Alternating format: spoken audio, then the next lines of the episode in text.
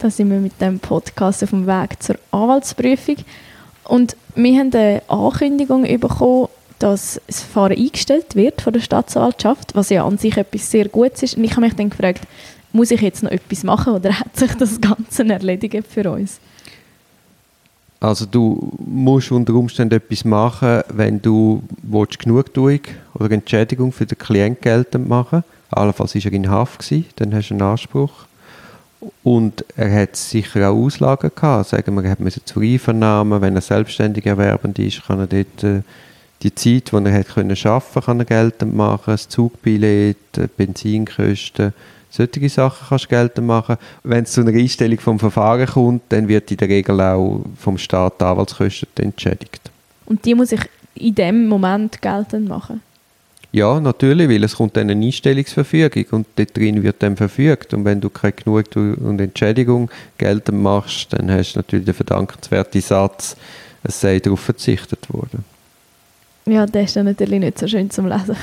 ja, nein, es gibt auch viele Fälle, wo, wo man dann findet, ja, es, ist, es hat gar keine Auslagen gegeben. Mhm. Gerade bei amtlichen Mandat wird ja die Kosten von der amtlichen Verteidigung, die wird dann separat ab, abgerechnet. Also dort musst du auch die Anwaltskosten nicht sofort einbringen. Ja. Aber grundsätzlich mache ich es meistens auch gerade dann. Außer ich habe taktische Überlegungen oder gar keine Zeit, dass ich quasi das noch nicht offenlegen Aber weißt du, irgendwie muss ja die Staatsanwaltschaft auch einfach machen und die sitzt ja dann eh an, macht die Einstellungsverfügung. Dann ist sie wahrscheinlich dankbar, wenn sie auch gerade noch die, die Entschädigung für den amtlichen Verteidiger kann verfügen Ja, ja gut, macht Sinn. Wenn du jetzt in eine Schlusseinvernahme gehst und du rechnest mit der Einstellung, nimmst du das dann gerade mit oder kann man das dann nein, auch nein, nach so einem Moment, wenn man dann darüber geredet hat, noch geltend machen? Nein, die Ankündigung, dass wenn die einstellen, er geht immer es kann höchstens sein, dass ich an der Einvernahme bin und auf die Ankündigung verzichte, weil ich weiß, ich habe keine Beweisanträge. Der Klient hat, kann keine Entschädigung geltend machen, weil er zum Beispiel Angestellter ist. Dann hast du eben keinen Anspruch. Mhm. Nach OR, weiß jetzt den Artikel nicht mehr ganz ja, auswendig. Ja, wir haben es gerade letzte, glaube ich, besprochen. Ja, genau. Und ja, und die Fahrauslagen sind vielleicht auch minimal, weil er gerade in der Nähe wohnt.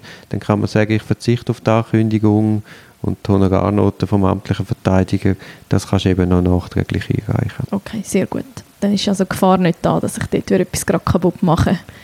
Ja, und theoretisch kannst du natürlich auch Beweisanträge stellen, aber wenn es ja zu einer Einstellung mhm. kommt, gibt es ja gar keinen Grund, noch irgendeinen Beweisantrag zu stellen. Nein, sicher. Mein Ding war mehr, muss ich sofort mit den Kosten kommen oder habe ich dort mhm. ein, zwei Tage zum Reagieren? Ja, ja, man hat, meistens ist die Frist zehn Tage.